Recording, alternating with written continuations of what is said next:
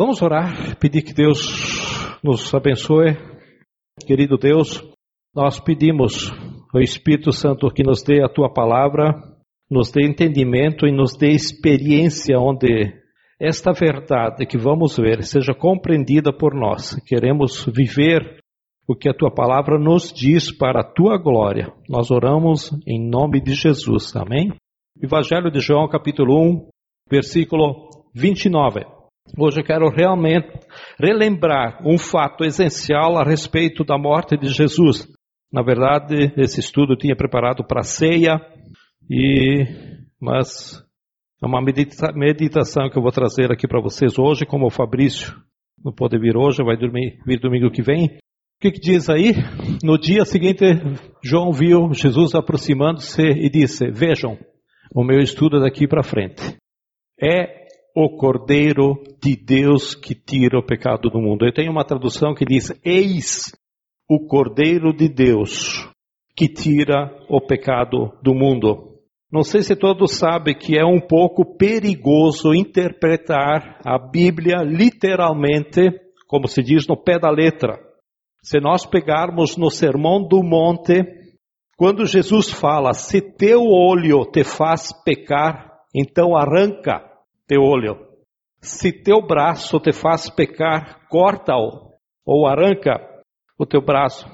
Nós teríamos dificuldade se fôssemos interpretar literalmente ou dessa forma a palavra de Deus. Mas a Bíblia tem partes chamadas de parábolas que aponta para realidades espirituais muito profundas.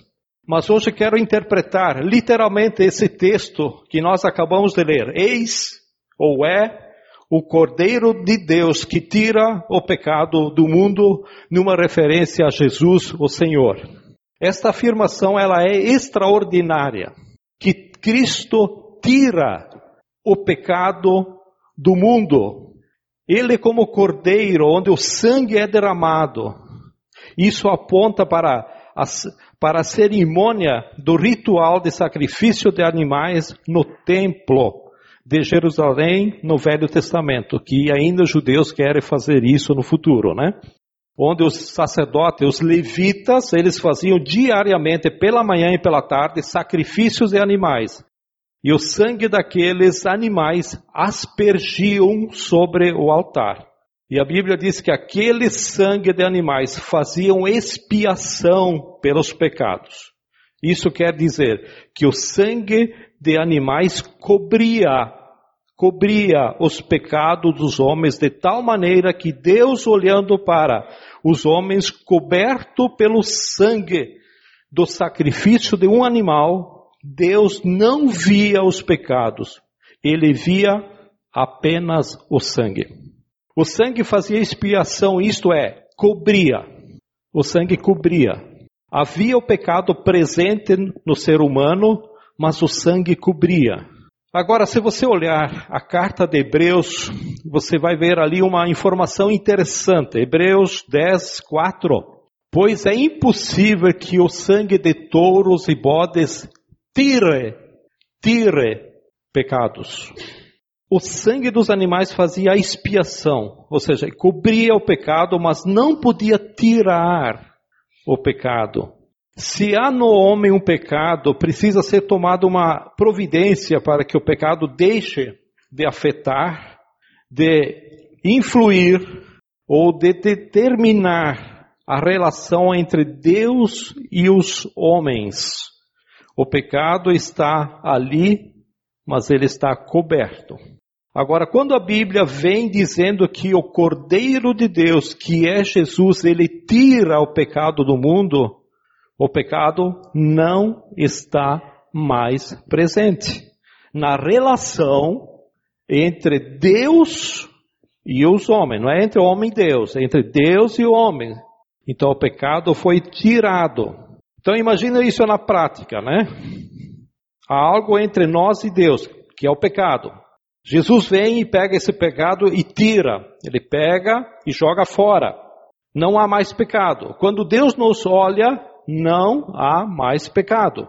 Isso é diferente do sangue de Jesus que ele cobre o pecado do ser humano. Tá? Os pecados eram cobertos pelo sangue dos animais, mas em Jesus o pecado foi tirado. É isso que vocês precisam gravar.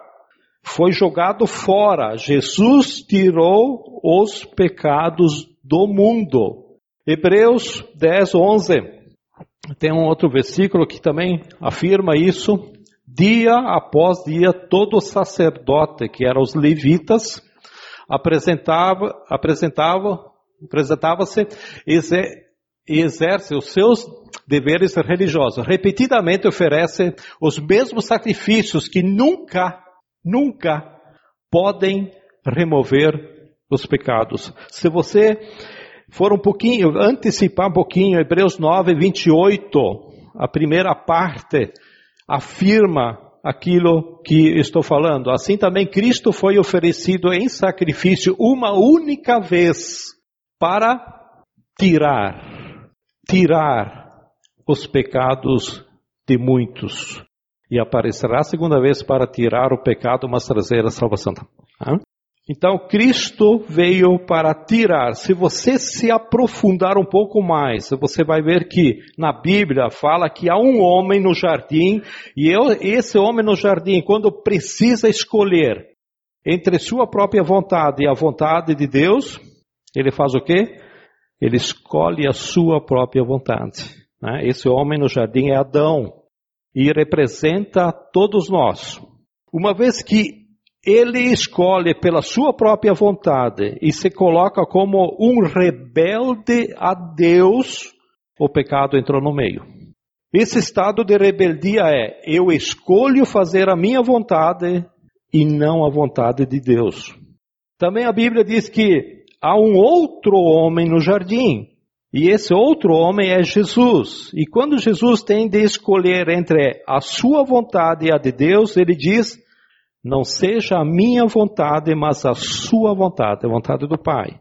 Então Jesus, ele não é um rebelde, ele não está em rebelião e ele não está em estado de pecado. Quem está em estado de pecado é o homem. Quando Deus olha para Jesus, ele não vê pecado nenhum. E quando nós estamos em Cristo Jesus, Deus olha para nós e não há pecado. Quando Deus olha para a humanidade em Adão, essa humanidade em Adão tem o pecado. E essa realidade de pecado em Adão precisa ser coberto com o sangue de animais. Mas por isso, quando vem Jesus, ele tira o pecado do mundo. Aí, quando Deus olha para a humanidade, vê que não tem mais pecado. Não tem mais pecado. Isso é a graça. Isso é o escândalo do Evangelho. Essa é a nossa grande dificuldade de entendermos às vezes. Por isso, como o Edgar falou esse dia, é mais fácil nós vivermos nas leis do que entender a graça. Como é que a gente vai entender isso? Cristo tirou os pecados do mundo, porque não há mais pecado. Jesus tirou o pecado do mundo, jogou fora, isto é, o pecado do ser humano não, não vai mais ser pronunciado por Deus, porque Jesus tirou o pecado, ele jogou fora. Por exemplo, quando alguém fala, e o pecado? Deus vai dizer: Isso não existe, eu não vejo. Mas o Senhor está tratando os homens desse jeito, eles são é, pecadores. E ele diz: Mas que pecado é esse? Eu não estou vendo. Não tem pecado. Entre mim e os homens não há nada no meio, só tem o meu filho Jesus. Deus para com nós. Ele não vê pecado, ele vê Jesus. Quem não tem a Jesus, ele vê a raça em Adão. Em nós, não. Ele vê Jesus. Entre mim e os homens não há nada no meio. Deus diz: só tem o meu filho, Jesus. Não tem pecado. O pecado é o que faz a diferença entre a minha relação com Deus, aí é diferente. É eu com Deus não é Deus comigo. A minha relação, eu com Deus, e a diferença da minha relação com nós. Por exemplo, quando nós olhamos para Deus e temos o pecado entre o nosso meio, o pecado é a condição, ou seja, é o, é o que atrapalha o meu relacionamento com Deus. Aí nós não oramos, nós não buscamos a Deus, aí seu filho fica doente, logo você fala, é castigo de Deus para o meu pecado. Aí você perde o emprego, ah, é castigo de Deus para o meu pecado. Ou você chega num grupo como esse, né? E aí as pessoas aqui olham para você e diz assim, cara, o seu pecado está estampado na sua cara, na sua face, na sua testa. Você é pecador. Não se aproxime, você é, você não é bem-vindo aqui. É fácil falar isso às vezes para alguém de fora. Por quê? Porque o nosso grupo é do pessoal que não tem pecado. Então vá embora com o seu pecado, porque aqui só tem gente legal, né? Sem pecado nenhum.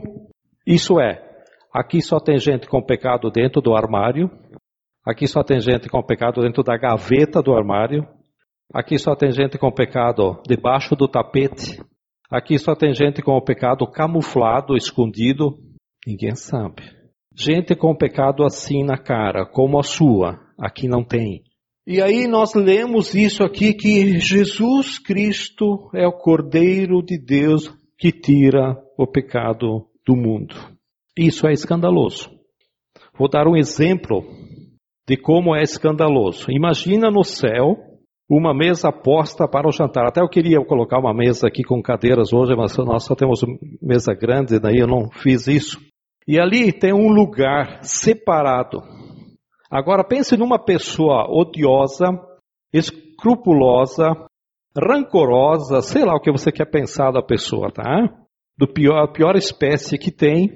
Pense numa pessoa, quem você acha que podia ser? Né? Aceita uma sugestão aí, quem é se arrisca dar uma sugestão? É sério.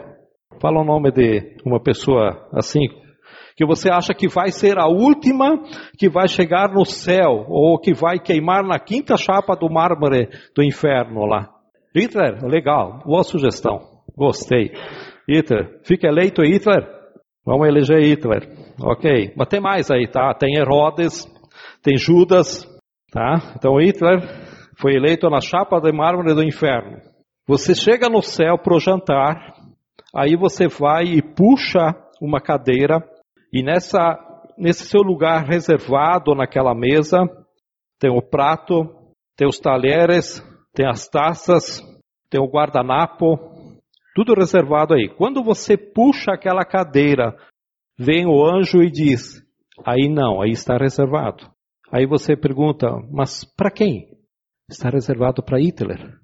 Hitler? Como assim? Ou Herodes? Como assim? Herodes matou em Jerusalém, matou um monte de criança, em Belém, na Judéia. É, esse Herodes, sim, esse Herodes tem um lugar reservado nessa mesa. Aí você não quer ficar perto do Herodes. Aí você vai dar uma volta, vai no outro lado da mesa, e aí você vai, puxa uma outra cadeira. Aí o anjo vai, chega e diz: Bom, esse lugar também não, está reservado. Mas está reservado para quem? Está reservado para Hitler. Mas que Hitler? O Hitler vem, se vem, eu não sei, mas ele foi convidado. Aí está a reserva para a mesa dele. Mas Hitler se converteu? Não, não é Hitler convertido, é o Hitler bandido mesmo, assassino. Mas ele foi batizado em alguma aliança por aí, alguma igreja? Não, é o Hitler, o Hitler que não foi batizado. Mas ele teve uma experiência secreta com o Espírito Santo e só Deus o viu. Então é isso que aconteceu com ele? Não, é o Hitler que não foi batizado pelo Espírito Santo. É o Hitler mesmo. Aí é o lugar dele. Mas o pecado dele. Mas que pecado? Que pecado? Mas espera aí. Hitler matou um monte. Será que nós falamos do mesmo cara? É aquele cara que matou um monte de gente. Mas tem o pecado da vida dele entre ele e o céu, Hitler tem lugar naquela mesa. Herodes tem lugar naquela mesa. Judas tem lugar naquela mesa. Você tem lugar naquela mesa. Eu tenho lugar naquela mesa reservada. Esse é o escândalo do Evangelho. Isso é a graça. Isso não é leis. Isso é a graça de Deus, que às vezes nós temos dificuldade de entendê-la. Então é muito mais fácil nós vivermos no legalismo, cumprirmos a lei. Por isso que às vezes essas ideias se, se tornam um escândalo. É difícil de interpretar. O Cordeiro de Deus tirou. Jesus tira o pecado do mundo.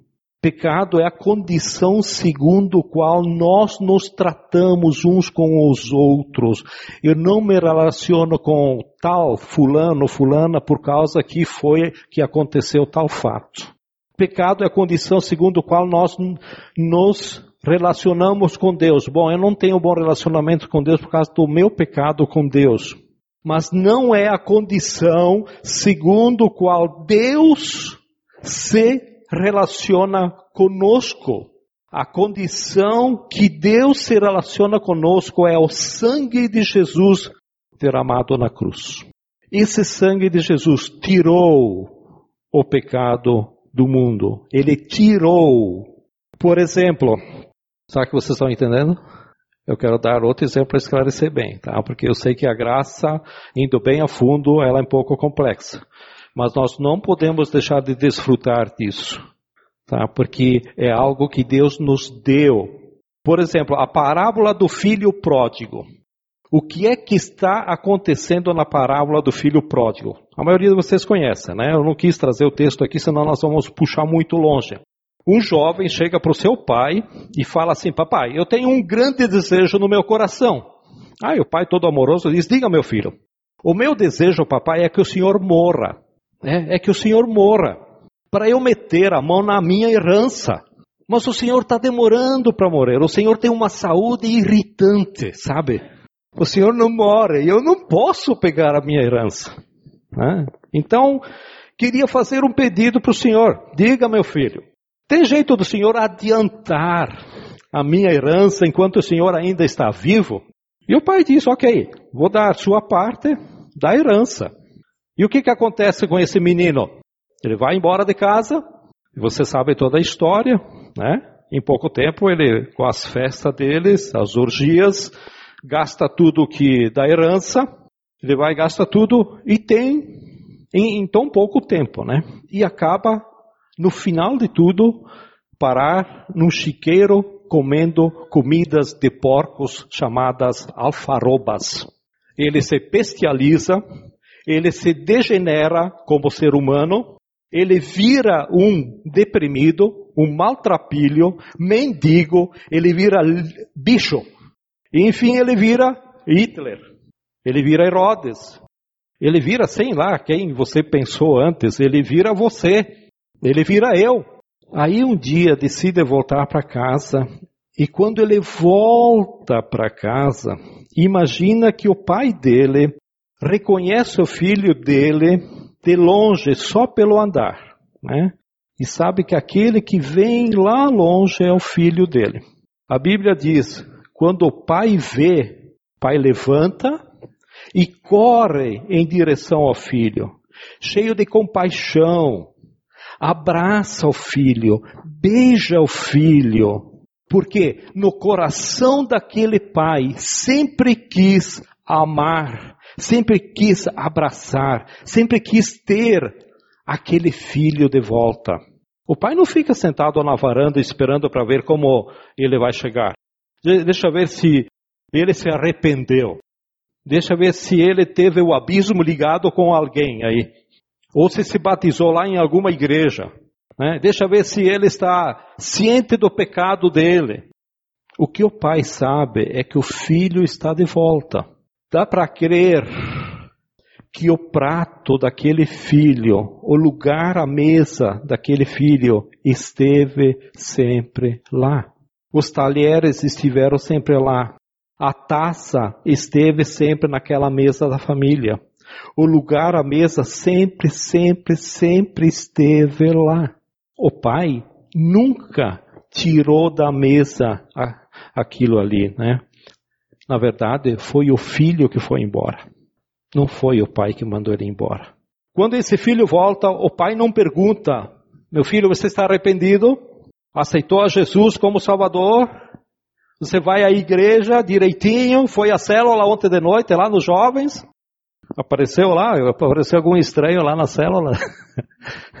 Não é? Deu o dízimo direitinho. Olha, se você não deu o dízimo, o gafanhoto vai te pegar. Né? O pai, ele não fala nada disso. O pai corre, abraça o filho. E mais, o filho quando chega perante o pai tem uma confissão ensaiada.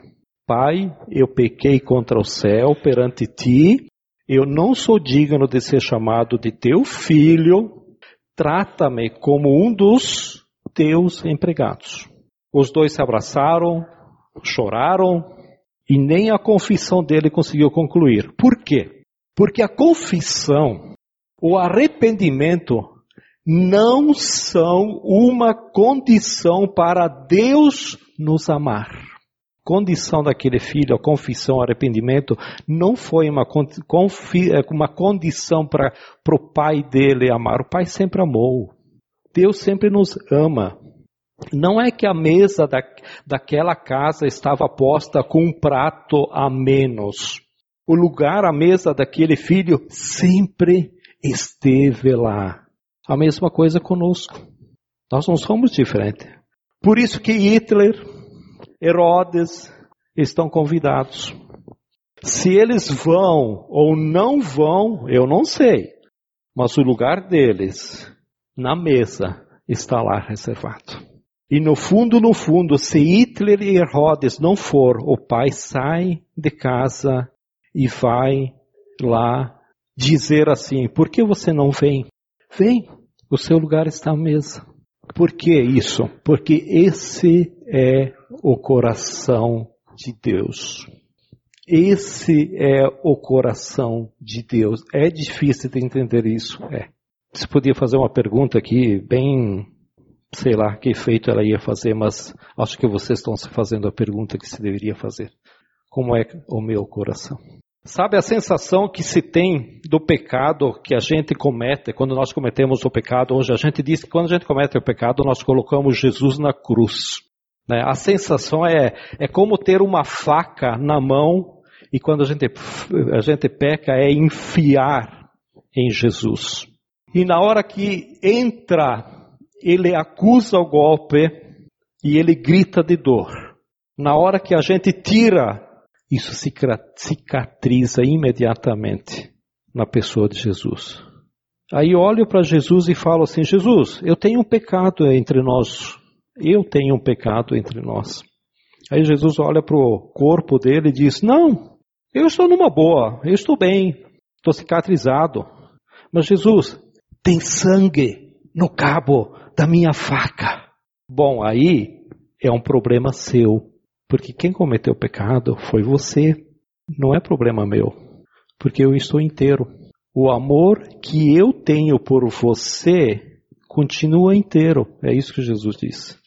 O prazer que eu tenho na sua companhia continua o mesmo. Tudo o que eu quero fazer é trazer você para a mesa do meu Pai para tomar essa janta, essa refeição junto.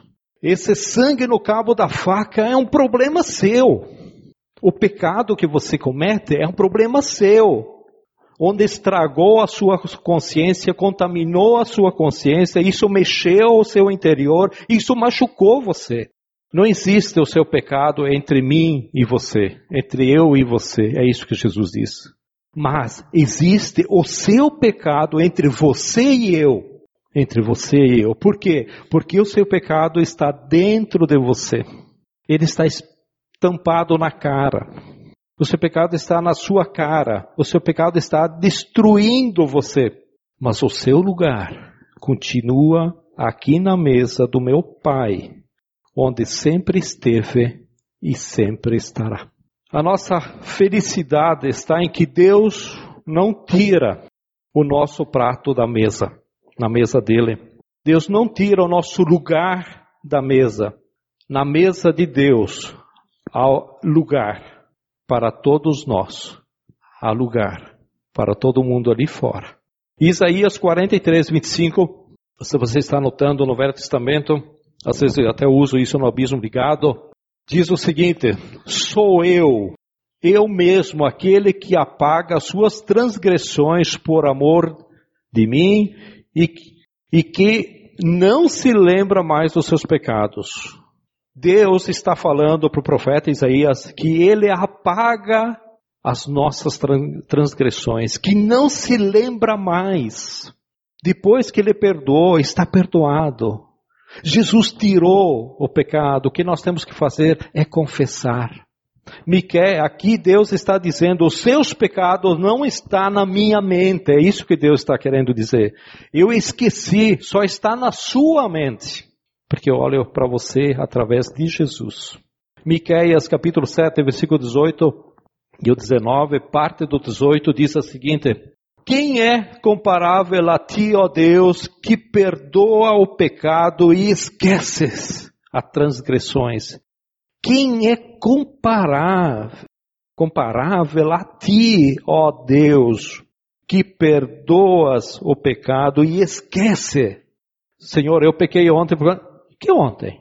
Não, você já confessou. Não, ah, ontem eu fiz isso. Não, mas pera, você confessou, eu esqueci. Aí, já passou. Versículo 19: De novo, terás compaixão de nós, pisarás as nossas maldades e atirarás, e atirarás todos os nossos pecados nos, nas profundezas do mar. Eu tenho outra tradução, né? Não, é a mesma. Ok? Aqui diz: uh, atirarás todos os nossos pecados nas profundezas do mar. Qual é o homem que consegue ir no fundo do mar? Com tecnologia, parece que mandaram o robô agora lá embaixo ver onde está o Titanic. Porque os homens não vão. Dependendo da profundeza, o homem vai. Mas imagina lá 11, 12 mil metros, um pouco mais. Qual é o ser humano que vai lá? Deus está dizendo: os teus pecados estão lá no fundo do mar. Isso transparece, isso passa a ideia da grandeza de Deus, o que Deus faz com o teu pecado e com o meu pecado. Esta é a palavra a respeito do Cordeiro de Deus que tira o pecado do mundo e nos coloca na mesa do nosso Deus e Pai. Deus está te convidando a esta mesa. Independente, olha o que a graça faz. Independente de quem você é, o que você fez, qual é o seu passado, o que é que você carrega dentro de você, qual é o pecado que está estampado na sua face ou registrado na sua memória emocional, espiritual, sei lá o que está na sua cabeça. Deus está dizendo: joga o seu pecado fora. Joga o seu pecado fora, porque isso está matando você. Isso está destruindo você. Abandona esse pecado e não deixe de se assentar à minha mesa. Eu convido você. Esse é o convite daquele que é o Cordeiro de Deus que tira o pecado do mundo. A mesa está preparada, há um lugar reservado para cada um de vocês, há um lugar reservado para você. A louça está lá, os talheres estão lá, as taças estão lá, o guardanapo de linho branco também está lá. O que você vai fazer do seu lugar reservado? O que você vai fazer com ele? Baixe sua cabeça e fale com o Cordeiro de Deus que tirou o pecado do mundo. Fale com ele o que você vai fazer do lugar reservado para você junto à mesa do Pai. O que, que o Espírito Santo falou para você até agora? Querido, querido Deus, queremos te agradecer, ó pai, ó pai, pela tamanha graça. Nós queremos entender a tua graça, mas eu sei que ela é, é difícil. Mas pouco a pouco, Senhor, nós queremos que o Senhor abra nossa mente, nos dê entendimento, nos dê sabedoria. Senhor, fale com cada um de nós aqui. Fala hoje, fala amanhã, fala todo dia, Pai. Nós queremos te ouvir, nós queremos conversar contigo, queremos sentar à mesa contigo, Senhor. Queremos fazer essa refeição eterna E sabemos que vamos fazê-la, Pai. Sabemos que o Senhor está a preparar, tens preparado esse lugar. E, ó Deus, olha para o coração de cada um, o que cada um diz. Cada um está querendo falar ao Senhor. O Senhor entende o coração de cada um. Talvez não as palavras, mas o Senhor sabe o que está no coração. Por isso, Senhor, eu te peço que o Senhor ouça. Te peço que o Senhor olhe. Peço que o Senhor fale. Vai além, ó Deus, fale com cada um. Nos cuida, ó Deus, nos proteja. Tenha tua misericórdia sobre nós quando nós pisamos na bola. Aqueles pecados que nos que nos destrói, ó Deus, aqueles pecados que estão guardados, aqueles pecados que nós temos dificuldade de lutar com eles para chegarmos à tua presença. Senhor, nos ajuda, ó Pai. Nos ajuda a derrotá-los, nos ajuda a ter vitória. Por isso, o Senhor fala conosco. Como o Senhor vai falar conosco, eu não sei. Mas eu sei que o Senhor vai falar com cada um de nós, ó Pai. E eu quero te agradecer com isso, ó Pai. Nos abençoe nesta noite, nos abençoe durante a semana. E eu te agradeço em nome de Jesus. Amém?